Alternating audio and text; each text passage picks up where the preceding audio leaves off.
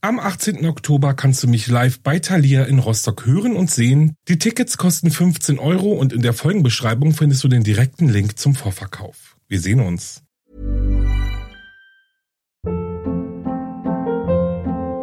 Hold up. What was that? Boring. No flavor. That was as bad as those leftovers you ate all week. Kiki Palmer here, and it's time to say hello to something fresh and guilt-free. Hello Fresh. Jazz up dinner with pecan-crusted chicken or garlic butter shrimp scampi. Now that's music to my mouth. Hello Fresh. Let's get this dinner party started. Discover all the delicious possibilities at hellofresh.com. Hey, it's Ryan Reynolds, and I'm here with Keith, co star of my upcoming film, If, only in theaters, May 17th. Do you want to tell people the big news? All right, I'll do. Sign up now and you'll get unlimited for $15 a month in six months of Paramount Plus Essential Plan on us. Mintmobile.com slash switch. Upfront payment of $45 equivalent to $15 per month. Unlimited over 40 gigabytes per month. Face lower speeds. Videos at 480p. Active Mint customers by 531.24 get six months of Paramount Plus Essential Plan. Auto renews after six months. Offer ends May 31st, 2024. Separate Paramount Plus registration required. Terms and conditions apply if rated PG.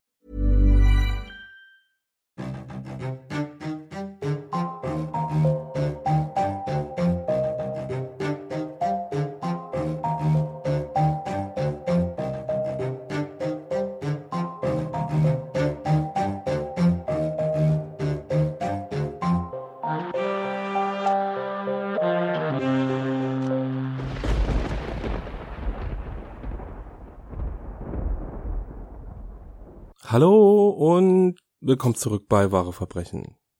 Ich bin Alex, das ist mein Podcast und ich freue mich, dass ihr eingeschaltet habt. Zuallererst möchte ich mich wieder bei euch bedanken. Ich habe in den letzten Wochen so viele Nachrichten von euch bekommen und ja, es ist echt unglaublich. Ich habe auch jede einzelne gelesen und beantwortet und ja, ich bin echt ja, ich überwältigt, würde ich sagen. Und äh, ja, danke. Ich danke euch wirklich sehr. Ich würde auch sagen, wir springen gleich rein ins Geschehen. Ich habe euch nämlich heute einen Fall mitgebracht, auf den bin ich so vor drei, vier Jahren aufmerksam geworden. Und ja, irgendwie erschreckend, wie schnell denn die Zeit auch wieder geht oder wie lange dieser Fall zurückliegt. Ich weiß noch, dass ich damals äh, total viele Gespräche über den Fall hatte und ich, äh, ja, ich will ihn euch einfach jetzt vorstellen. Ähm, ich weiß gar nicht, ich würde jetzt vorher trotzdem mal eine Warnung abgeben, denn äh, ich persönlich finde, dass die Sache oder dieser Fall, den ich euch jetzt vorstelle, echt wirklich schwer zu verdauen ist. Also ich habe jetzt nach dieser ganzen Nacharbeit und so echt noch zu tun gehabt. Also ist, ich finde es wirklich ähm, heftig. Aber gut, legen wir los.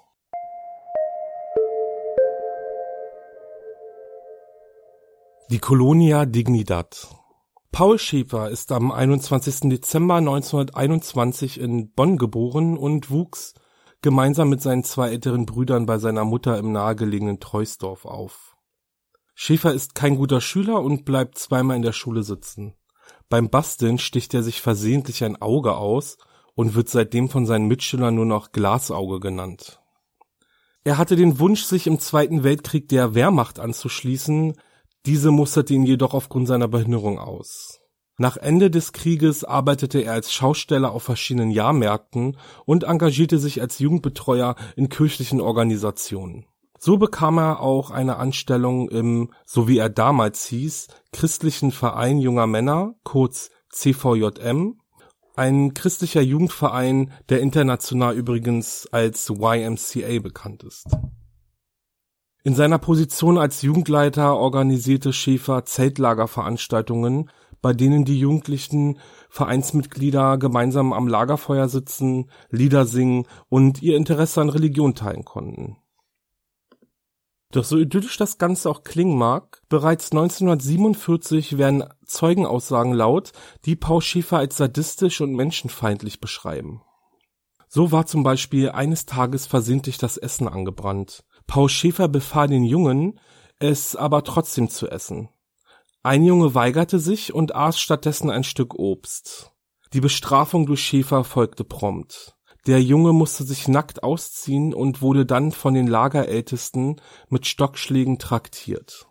Es dauerte bis 1949, bis Paul Schäfer aufgrund der sich häufenden Gerüchte über Misshandlungen und sexuellen Missbrauchs gegenüber der Vereinsmitglieder aus dem Dienst der Kirche entlassen wurde und den CVJM verließ.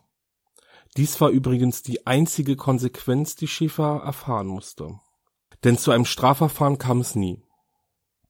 Entlassen aus der Kirche machte Schäfer sich als Laienprediger selbstständig.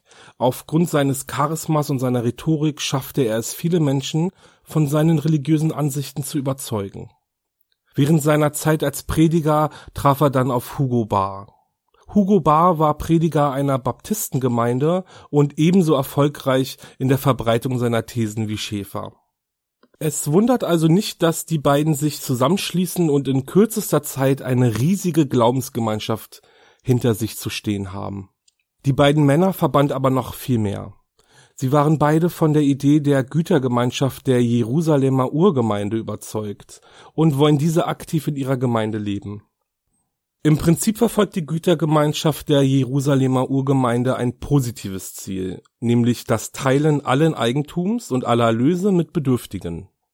Schäfer und Bar übermitteln in ihren Predigen endzeitliche Schreckensszenarien, die nur in der Geborgenheit ihrer Gemeinschaft abgewendet werden könnten, und auch Schäfers Rolle wird klar aufgestellt. Er ist von Gott gesendet. Es dauert nicht lange, bis die beiden Männer ihre Anhänger am Haken hatten.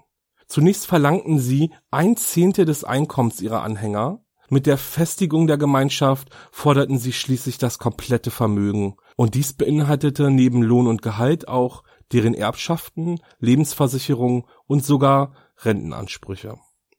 Die Anhänger gaben gerne, denn Schäfer und Bar investierten schließlich in wohltätige Zwecke, wie zum Beispiel den Bau von Wohnungen. 1956 gründeten die beiden Männer dann die Private Social Mission, ein Erziehungsheim für schwer erziehbare Kinder in Siegburg. Als soziales Projekt beworben, entsteht das Jugendheim in Eigenleistung der Sekte, die bis dahin übrigens noch keinen Namen hatte. Nur wenige Jahre nach Eröffnung des Jugendheimes soll der ganze Terror, der sich hinter den Mauern abspielte, dann aber der Öffentlichkeit bekannt werden. Es gab willkürliche Bestrafungen. Hierfür reicht es zum Beispiel, wenn die tägliche Beichte nicht nach Schäfers Geschmack war. In den Zimmern des Heimes sind Abhörgeräte installiert, und in den sogenannten Herrenrunden werden gefallene Mädchen gezüchtigt und mit Schlägen die Hurengeister verscheucht. Der damals 20-jährige Maurergeselle Günther Bonau erinnert sich. Schäfer befahl mir, meinen Lohn an ihn abzuliefern und mich von meiner Freundin zu trennen. Ich sollte mich einer Teufelsaustreibung unterziehen, dies habe ich aber abgelehnt. Günther Bonau verließ die Sekte und damit auch seine ganze Familie. Vater, Mutter und Geschwister blieben Schäfer und Bar treu und verstießen ihn. Selbst das Haus, in dem Günther Bonau mit seiner Familie aufwuchs, gehörte mittlerweile Paul Schäfer. 1961 dann meldeten die Eltern zweier Jungen, welche im Jugendheim untergebracht waren, die Vergewaltigung ihrer Söhne bei der Polizei. Bis die Staatsanwaltschaft aber mit dem Ermittlungsverfahren gegen Schäfer in die Gänge kommt, ist dieser bereits über alle Berge. Aufgrund des immer größer werdenden Drucks bezüglich der Ermittlungen gegen ihn flieht Paul Schäfer nämlich noch im selben Jahr nach Chile. Kurze Zeit später folgen ihm in einer Nacht- und Nebelaktion rund 150 Anhänger. Mit dem Verkauf des Heims an die Bundeswehr für rund 900.000 D-Mark hatte die Sekte ein ordentliches Startkapital, um in Chile Wurzeln zu schlagen. Außerdem waren Schäfer ja auch die monatlichen Renten seiner Anhänger sicher. Gut 400 Kilometer südlich von Chiles Hauptstadt Santiago entfernt kauft Schäfer ein verlassenes, 300 Quadratmeter großes Farmgrundstück und gründet die Sekte Colonia Dignidad, auf Deutsch die Kolonie der Würde. Eine Gemeinschaft wie die Colonia Dignidad soll es in den nächsten Jahren nicht noch einmal geben.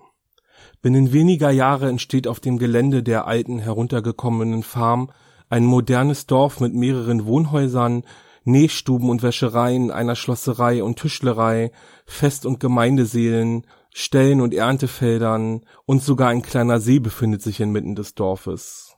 Außerdem entsteht innerhalb der Kolonie eines der modernsten Krankenhäuser der Region.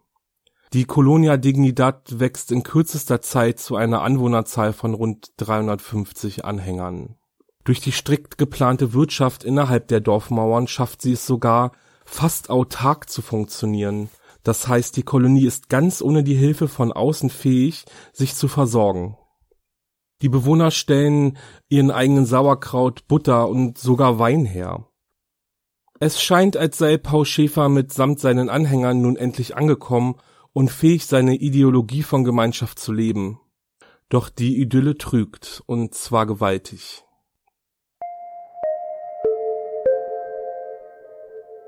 Wir erinnern uns an die Vorwürfe der Vergewaltigung und an die Ermittlungen wegen Misshandlung in mehreren Fällen, wegen denen Paul Schäfer fluchtartig Deutschland verließ. Natürlich ist es keine Überraschung, dass er im, mit Einzug in Chile keine 360-Grad-Wende durchlebte. Paul Schäfer war noch immer der Mann, der sich vor seinen Anhängern als von Gott gesendet vorstellte und der nicht davor zurückschreckte, sich mit grober Gewalt Gehör und Volkschaft zu verschaffen. Woher Schäfer sein Geld für den Bau der Colonia Dignidad beschaffte, wissen wir ja. Aber woher kommt dieser plötzliche Anstieg der Anhänger? Paul Schäfer hatte weiterhin einen guten Kontakt nach Deutschland. Und dies nicht zuletzt wegen seines Führerstabs, in dem übrigens auch bekannte SS-Verbrecher saßen. Sie verbreiteten unter den Anhängern in Deutschland die Theorie, Deutschland stehe die Invasion durch Russland bevor und im geweihten Land wartet Sicherheit und Gemeinschaft auf jeden, der sich auf die Reise macht. Zudem organisierte Paul Schäfer Chorreisen in die Kolonie, auf denen Eltern ihre Kinder in den Ferien schickten. Und auch chilenische Waisenkinder waren willkommen in der Colonia Dignidad. Dass die deutschen Eltern ihre Kinder nicht wiedersehen würden, ahnten sie natürlich nicht. Denn wer einmal die Kolonie betrat, kam nicht wieder heraus. Paul Schäfer entführte unzählige Kinder und Jugendliche, aber auch erwachsene Frauen und Männer. Vergeblich versuchten Eltern und Verwandte ihre Lieben wieder nach Hause zu holen, doch es schien, als sei die deutsche Politik in diesem Punkt machtlos gewesen. Das Leben innerhalb der Kolonie sah noch viel schlimmer aus. Eines der Grundprinzipien war, es gibt keine Familien. Eltern lebten getrennt von ihren Kindern und Frauen getrennt von Männern. So kam es irgendwann dazu, dass Kinder, die innerhalb der Kolonie geboren wurden, nicht wussten, wer ihre Eltern waren. Die Säuglinge wurden direkt nach der Geburt der Mutter weggenommen und von Erzieherinnen großgezogen. Generell war auch die Kommunikation untereinander strengstens verboten. Wer Probleme oder Sorgen hatte, der musste diese bei der Beichte vor Paul Schäfer offenlegen. Der Alltag in der Kolonie der Würde war strikt geregelt. So wurde zum Beispiel an jedem Tag der Woche bis zu 16 Stunden gearbeitet. Dabei war es egal, ob jung oder alt oder krank oder gesund. Die Koloniebewohner wurden strengstens bewacht. Das gesamte Gebiet war durch Elektro- und Stacheldrahtzäune, Kameras und Lichtsensoren gesichert. Paul Schäfer hatte einen Führungsstab um sich aufgebaut, der sicherstellte, dass er immer wusste, was in der Kolonie gerade passierte. Wer versuchte zu fliehen, wurde mit Spürhunden gehetzt, eingesperrt und brutalst gefoltert. Eine ehemalige Bewohnerin der Kolonie berichtet, sie habe mehrmals versucht zu fliehen, kam aber einfach nicht raus. Überall waren Zäune und innerhalb weniger Minuten wurde sie eingefangen und zurückgebracht. Die Strafe war erbarmungslos. Es ist also klar zu erkennen, wer sich den Anordnungen Schäfers widersetzte, hatte mit schweren Strafen zu rechnen. Um abtrünnige Bewohner wieder auf die richtige Spur zu bringen, waren Methoden wie Elektroschocktherapien, öffentliche Bloßstellung und Züchtigung sowie die Zwangseinnahme von Psychopharmakern die beliebtesten. Und dabei reichte auch nur der kleinste Grund aus, um sich dieser Gewalt aussetzen zu müssen. Auch die Teufelsaustreibung von, so wie Schäfer sie nannte, sexuell getriebenen Mädchen und Jungfrauen fand oft Anwendung. Wie ihr ja wisst, äh, wurde hier jedoch kein Priester gerufen, der mit Hilfe der Bibel und Weihwasser versuchte, die verlorenen Seelen zu retten. Nein, die Teufelsaustreibung fand durch schwere Schläge und brutalster Misshandlung vor den Augen der männlichen Dorfbewohner statt. Und wer jetzt glaubt, schlimmer kann es gar nicht mehr werden, dem kann ich nur sagen, das kann es und es ist wirklich widerlich. Paul Schäfer, der von Gott gesandte, der Retter, der seine Anhänger vor den großen Bedrohungen der Welt beschützte und ihnen in der Colonia Dignidad in Chile ein sicheres Zuhause bot, musste natürlich für seine Arbeit belohnt werden. Diese Selbstverständlichkeit stellte öffentlich natürlich keiner der Dorfbewohner in Frage. Wie aber diese Belohnung aussah, ist an Widerlichkeit kaum zu übertreffen. Nach einem vollbrachten Tag gehörte es zu Schäfers regelmäßigen Belohnungsritual, sich im Knabenhaus einen Jungen als Opfer für seine perversen Spiele auszusuchen. Systematisch verging er sich also unzählige Male sexuell an den Jungen. Die Jungen, dessen Willen er schnell brach und die die von Schäfer gewünschte Bereitschaft zeigten, hatten die Chance zum Sprinter aufzusteigen. Sprinter waren sozusagen die Spione des Führers, sie standen also im besonderen Dienst. Der Rang beschützte die Jungen allerdings nicht vor Schäfers Missbrauch. Aber auch willkürliche Bestrafungen gehörten zu Schäfers kranker Fantasie. Ein Opfer berichtet, wie er eines Nachts aus dem Bett geholt wurde und in der Werkstatt stundenlang verprügelt wurde. Trotz der strengen Bewachung innerhalb der Kolonie gelang es einigen wenigen zu fliehen und die Öffentlichkeit auf die Umstände, welche in der Kolonie herrschten, aufmerksam zu machen. Warum es aber bis zum Jahr 2005 dauerte, bis Paul Schäfer vor Gericht stand, das erzähle ich euch jetzt. Am 11. September 1973 kam es in Chile zu einem Militärputsch. Das Militär stürzte die demokratisch gewählte Regierung und Augusto Pinochet übernahm die Regierung Chiles im Stil der Militärdiktatur. Unterstützt wurde der Putsch finanziell und politisch größtenteils von den USA, aber auch von der Colonia Dignidad. Paul Schäfer und sein Führertrupp hatten nämlich gute Kontakte zur rechtsextremen Gruppierung Patria y Libertad. Schäfer schleuste über den Seeweg etliche Schusswaffen, Munition, Raketen und Handgranaten aus Deutschland nach Chile und lagerte diese in der Kolonie. Nach der Regierungsübernahme durch Pinochet diente die Kolonie dem Geheimdienst als auch dem Projekt Andrea als sogenannte Operationsbasis das Projekt Andrea hatte das Ziel, die Zusammenarbeit von lateinamerikanischen Nationalisten, Geheimdienstlern und Antisemiten zu koordinieren und somit zu erleichtern. Im Rahmen dieser Rolle diente die Kolonie auch als Gefängnis und Folterlager für politisch Gefangene. Mit Elektroschocks und körperlichen Misshandlungen wurden Geständnisse erzwungen und wichtige Geheimnisse entlockt und auch medizinische Versuche wurden an den Gefangenen durchgeführt. Getötete Gefangene verschwanden genauso mysteriös, wie sie in die Kolonie eingeschleust wurden. Diejenigen, die am Leben gelassen wurden, mussten in der Kolonie schwerste Zwangsarbeit leisten. Und wo all dies vor den Augen der Öffentlichkeit stattfand? Paul Schäfer hatte beim Ausbau der Kolonie wohl schon vorgeplant. Unterhalb der Kolonie befand sich ein riesiges Tunnel- und Bunkersystem. Es war ausgestattet mit diversen Folterkammern, Verhör- und Überwachungsräumen, Waffenkammern und Gefängniszellen. Und eben langen Tunneln, durch die man schnell von einem zum anderen Ende der Kolonie kam. Den meisten Bewohnern der Kolonie war der Zutritt in den Untergrund nicht gestattet, geschweige denn wussten sie überhaupt von der Existenz. Allein bis Ende des Jahres 1973 wurden 13.364 Menschen aus politischen Gründen inhaftiert und in diversen provisorischen Gefängnissen, wie die Kolonie Dignidad eines war, festgehalten, gefoltert und ermordet. Gerichtliche Prozesse gab es natürlich nicht und der Kontakt zu Anwälten und Familien wurde verweigert. Offiziell galten die meisten Gefangenen als verschwunden. Ihr merkt also, welche schreckliche Rolle die Kolonie der Würde in diesen Jahren politisch einnahm. Ich frage mich, wie kann es sein, dass die Kolonie der Würde unter Führung Paul Schäfers mit all seiner Grausamkeit so viele Jahre agieren konnte? Kommen wir mal zurück zu den wenigen Menschen, die es geschafft haben, aus der Kolonie zu fliehen. Diese Geflüchteten schafften es, die Öffentlichkeit auf die grausamen Taten der Kolonie aufmerksam zu machen und so setzten die UNO und die Menschenrechtsorganisation Amnesty International die Kolonie 1976 unter ihre Beobachtung. Sie machten die Folter, die sexuellen Missbräuche an Kindern und alle weiteren Gräueltaten öffentlich bekannt und kämpften fortan für die Auflösung der Kolonie und die strafrechtliche Verfolgung der Verantwortlichen. Ab 1977 führte die Colonia Dignidad ein Verleumdungsverfahren gegen Amnesty International und leitete damit einen der längsten Zivilprozesse in der deutschen Rechtsgeschichte ein. Unterstützt wurde Amnesty Internationals Standpunkt unter anderem durch die Aussagen von Hugo Barr.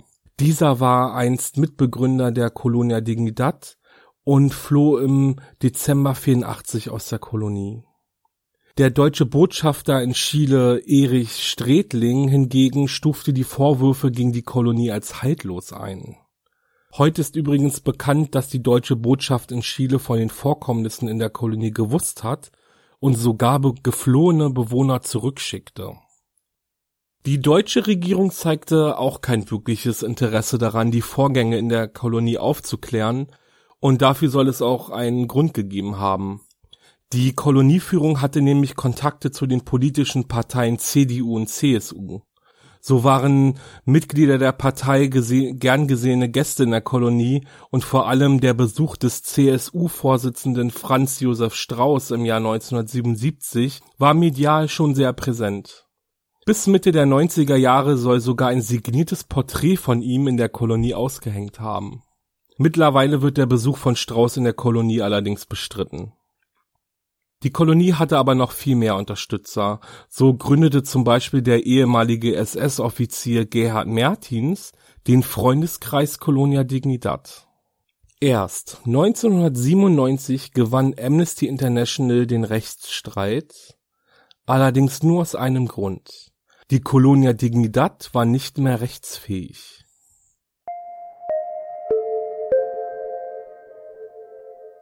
Entsprechend der chilenischen Verfassung von 1980 fand im Oktober 1988 ein Volksentscheid darüber statt, ob Pinochet der einzige Kandidat bei den bevorstehenden Präsidentschaftswahlen sein könne.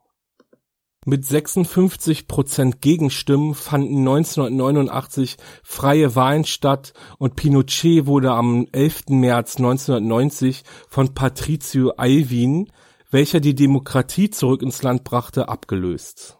Ein erneuter Putsch blieb aus. 1991 entzog die neue Regierung der Colonia Dignidad dann den Status der Gemeinnützigkeit und löste sie damit formal auf. Und nun beginnen auch die Untersuchungen der Straftaten innerhalb der Colonia Dignidad. 1996 übergibt Paul Schäfer die Führung der Kolonie an seine Vertrauten ab denn nun wird er mit Hochdruck von der Justiz gesucht. Paul Schäfer schafft es jedoch, sich rechtzeitig abzusetzen und für einen langen Zeitraum vom Erdboden zu verschwinden.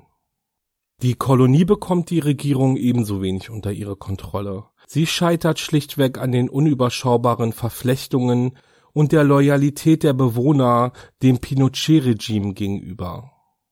Am 17. November 2004 erklärte ein chilenisches Gericht Paul Schäfer des sexuellen Missbrauchs in 27 Fällen für schuldig. Schäfer war bei dem Prozess natürlich nicht anwesend, dafür aber wurden 22 weitere Mitglieder der Colonia Dignidad für schuldig befunden. Sie sollen den Missbrauch vertuscht und die Justiz bei ihren Ermittlungen behindert haben. Das Strafmaß liegt meist bei Freiheitsstrafen von bis zu fünf Jahren. Und dann. Am 10. März 2005 wurde Paul Schäfer in Argentinien festgenommen. Hier ist er untergetaucht und schaffte es, sich knapp zehn Jahre vor den chilenischen Behörden zu verstecken. Mit der Festnahme Schäfers folgten diverse Anklagen. Im Dezember 2005 gesteht die Leiterin der Klinik Colonia die Misshandlung von Kindern durch Elektroschocks und deren Unterziehung an psychiatrischen Behandlungen zur Behandlung ihrer Besessenheit. Hierzu hat Schäfer die Anweisungen gegeben. Im Mai 2006 wird Schäfer dann wegen Kindesmissbrauchs in 25 Fällen zu 20 Jahren Haft verurteilt. Zuletzt wurde er im Juli 2006 wegen Mordes an 22 Regimegegnern im Jahre 1973 für schuldig gesprochen. Aber auch Schäfers Führungsstab muss sich vor Gericht verantworten. Sein ehemaliger Stellvertreter Gerd Seewald wurde erst 2013 wegen der Beteiligung an 16 Fällen von Kindesmissbrauch zu fünf Jahren Haft verurteilt. Er starb 2014 im Alter von 93 Jahren im Gefängnis. Hartmut Hopp, der Krankenhausleiter der Kolonia, wurde in Chile ebenfalls wegen Kindesmissbrauch zu fünf Jahren Haft verurteilt. Er floh nach Deutschland und wurde dort nie verurteilt. Und das genauso wie viele andere Mittäter. Und Paul Schäfer? Er starb nach nur fünf Jahren in Haft im April 2010 im Alter von 88 Jahren im Gefängnis von Santiago de Chile. Ever catch yourself eating the same flavorless dinner three days in a row? Dreaming of something better? Well, HelloFresh is your guilt-free dream come true, baby. It's me, Kiki Palmer. Let's wake up those taste buds with hot, juicy pecan-crusted chicken or garlic butter shrimp scampi. Mm. Hello Fresh. Stop dreaming of all the delicious possibilities and dig in at HelloFresh.com. Let's get this dinner party started.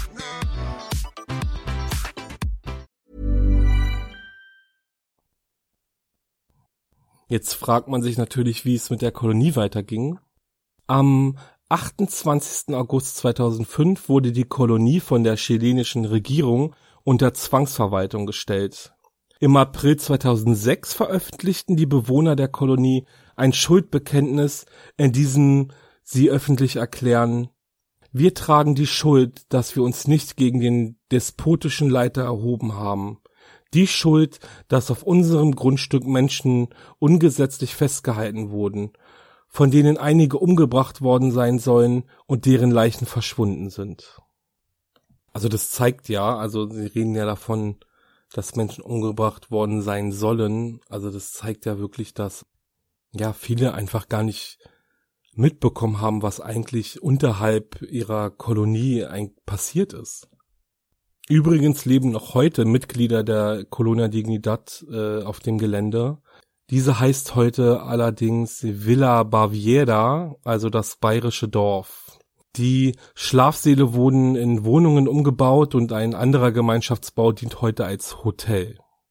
Geleitet wird dieses von Anna Schnellenkamp und sie ist selbst in der Kolonie groß geworden. Ihr Vater war Kurt Schnellenkamp und er gehörte damals zu Schäfers Führungsriege und war als einer der brutalsten Schläger der Kolonie berüchtigt. Er sagte zum Beispiel in einem Interview des Spiegels, er könne nicht verstehen, warum er und andere Führungsmitglieder durch die chilenischen Gerichte verfolgt werden. Zudem beschreibt er das Leben in der Kolonie so. Alle mussten viel arbeiten, aber es hat auch Spaß gemacht.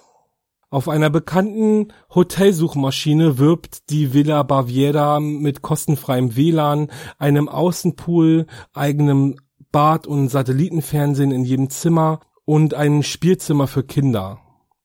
Mit einer durchschnittlichen Kundenzufriedenheit von 8,6 schneidet die Villa Baviera tatsächlich auch noch ganz passabel ab, würde ich sagen. Aber jetzt beim Ernst. Warum? Ich persönlich finde das einfach so makaber. Ich meine, wir kennen ja nun auch die Geschichte der Colonia Dignidad. Und heute steht dieser Name meiner Meinung nach öffentlich für Folter, Missbrauch und politischen Missbrauch. Also ihr wisst, was ich meine.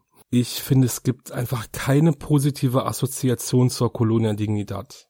Und ich könnte mir niemals vorstellen, dort jetzt Urlaub zu machen. Also dort ist einfach so viel, also ganz, ganz, ganz viel Schlimmes passiert. Ja, das ist einfach, ähm, ich verstehe es nicht.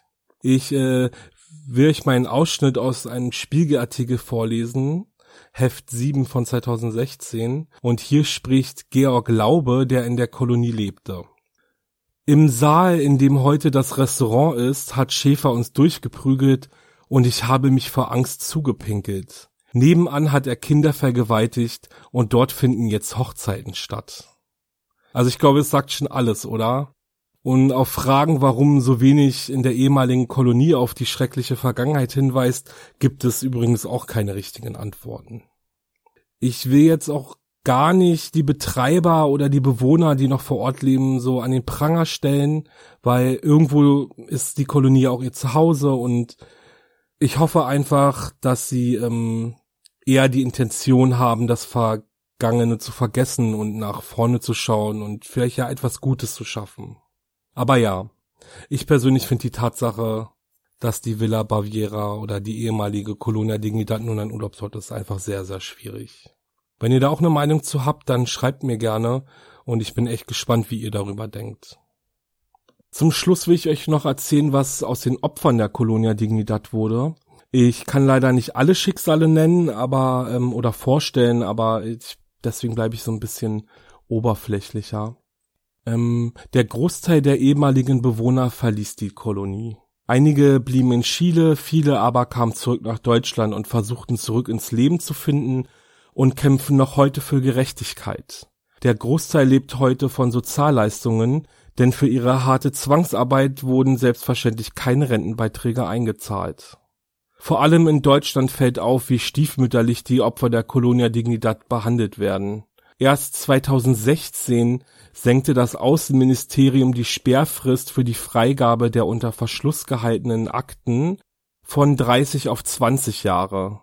Die deutsche Regierung hat es schlichtweg versäumt, die Missstände in der Colonia Dignidad zu bekämpfen Diplomaten hatten jahrelang weggeschaut und Schäfer einfach gewähren lassen. Dies sagte der ehemalige Bundespräsident Joachim Gauck im Juli 2016. Gauck nahm auch öffentlich Abstand von Entschädigungszahlungen an die Opfer. Im Juni 2017 beschloss der Bundestag ohne Gegenstimmen, dass die Verbrechen der Colonia Dignidad aufgearbeitet werden sollen das Parlament forderte die Bundesregierung auf, ein Konzept für Hilfeleistungen vorzustellen. Über das Auswärtige Amt kam dann Mitte 2018 Folgendes.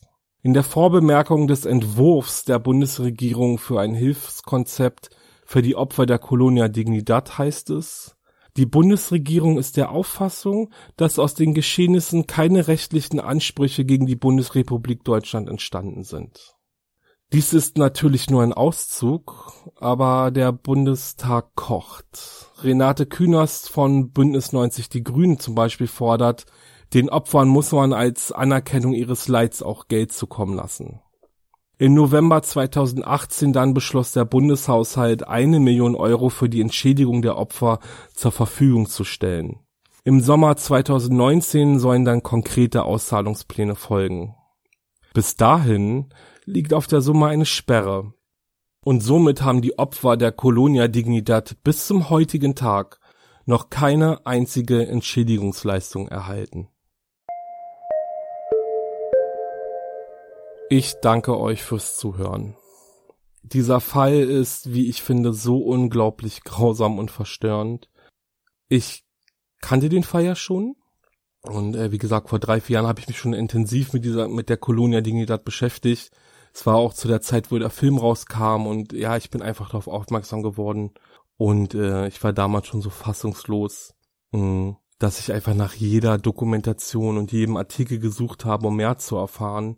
Ich wollte einfach wissen, wie dieser Albtraum beendet wurde und vor allem, wie die ehemaligen Bewohner das alles verarbeitet haben. Ja, und im Rahmen dieses Podcasts, wie gesagt, wollte ich euch den Fall einfach äh, nicht vorenthalten. Und äh, ich bin auch jetzt heute wieder total mitgenommen und von den Fakten und auch von den neuen Entwicklungen. Also, puh, ich muss, musste da echt schlucken. Ähm, abschließend will ich euch gerne noch ein paar Empfehlungen geben für den Fall. Also so für den Fall, dass ihr euch mit der Colonia Dignidad noch etwas intensiver beschäftigen wollt. Ähm, ich weiß gar nicht, nach neuem Gesetz mache ich es einfach mal. Jetzt folgt Werbung. Erst einmal empfehle ich euch das Buch Geboren im Schatten der Angst von Klaus Schnellenkamp.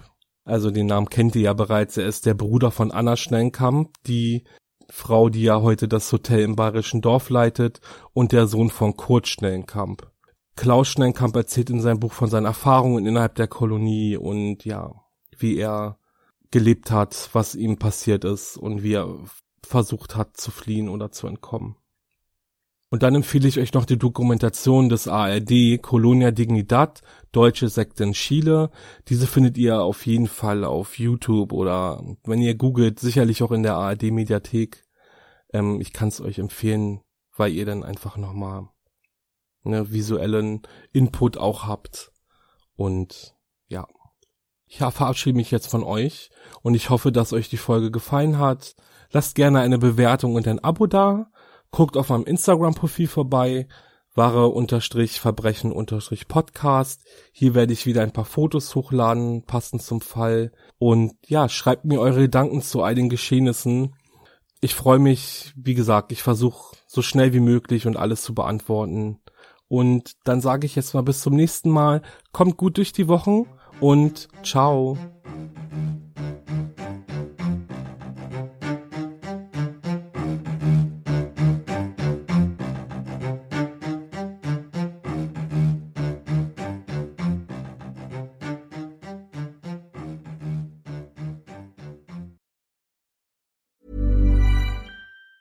Ever catch yourself eating the same flavorless dinner three days in a row? Dreaming of something better? Well, HelloFresh is your guilt-free dream come true, baby. It's me, Kiki Palmer. Let's wake up those taste buds with hot, juicy pecan-crusted chicken or garlic butter shrimp scampi. Mm. Hello Fresh. Stop dreaming of all the delicious possibilities and dig in at HelloFresh.com. Let's get this dinner party started.